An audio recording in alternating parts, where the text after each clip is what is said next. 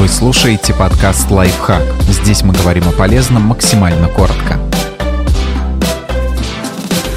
Почему появляется головная боль и тошнота? Будьте внимательны, иногда эти симптомы сообщают о серьезных заболеваниях.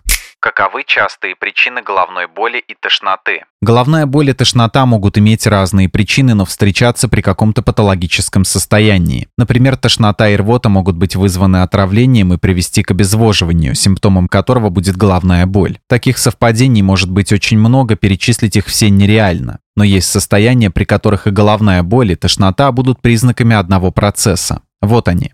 Мигрень. Это пульсирующая головная боль, сопровождающаяся тошнотой, рвотой и светочувствительностью. У некоторых людей появляются предвестники мигрени или аура, набор признаков, по которым можно предположить, что скоро случится очередной эпизод. Это нарушение зрения, вспышки света, трудности с речью, покалывание в конечностях. Ученые долго не могли разобраться в причинах мигрени. Сейчас считается, что у некоторых людей нейроны в стволе головного мозга и в системе тройничного нерва очень чувствительны, а потому неадекватно реагируют на те или иные раздражители.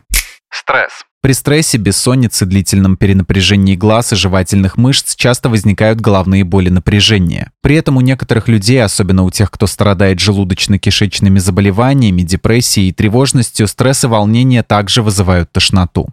Злоупотребление психоактивными веществами. К психоактивным веществам можно отнести алкоголь, никотин, кофеин, лекарства и наркотические препараты. Даже от чрезмерного употребления кофеина и никотина появляются головная боль, тошнота, чувство нервозности, учащенный пульс. Похожие симптомы вызывает злоупотребление лекарствами, особенно если есть зависимость. О ней говорят, если человек пьет больше двух обезболивающих или успокоительных таблеток в неделю или более восьми в месяц. Чаще всего она возникает от нестероидных и противовоспалительных препаратов на основе анальгина, особенно в комбинациях с кофеином, ибупрофена или напроксена, успокоительных и средств от бессонницы, особенно особенно содержащих фенобарбитал.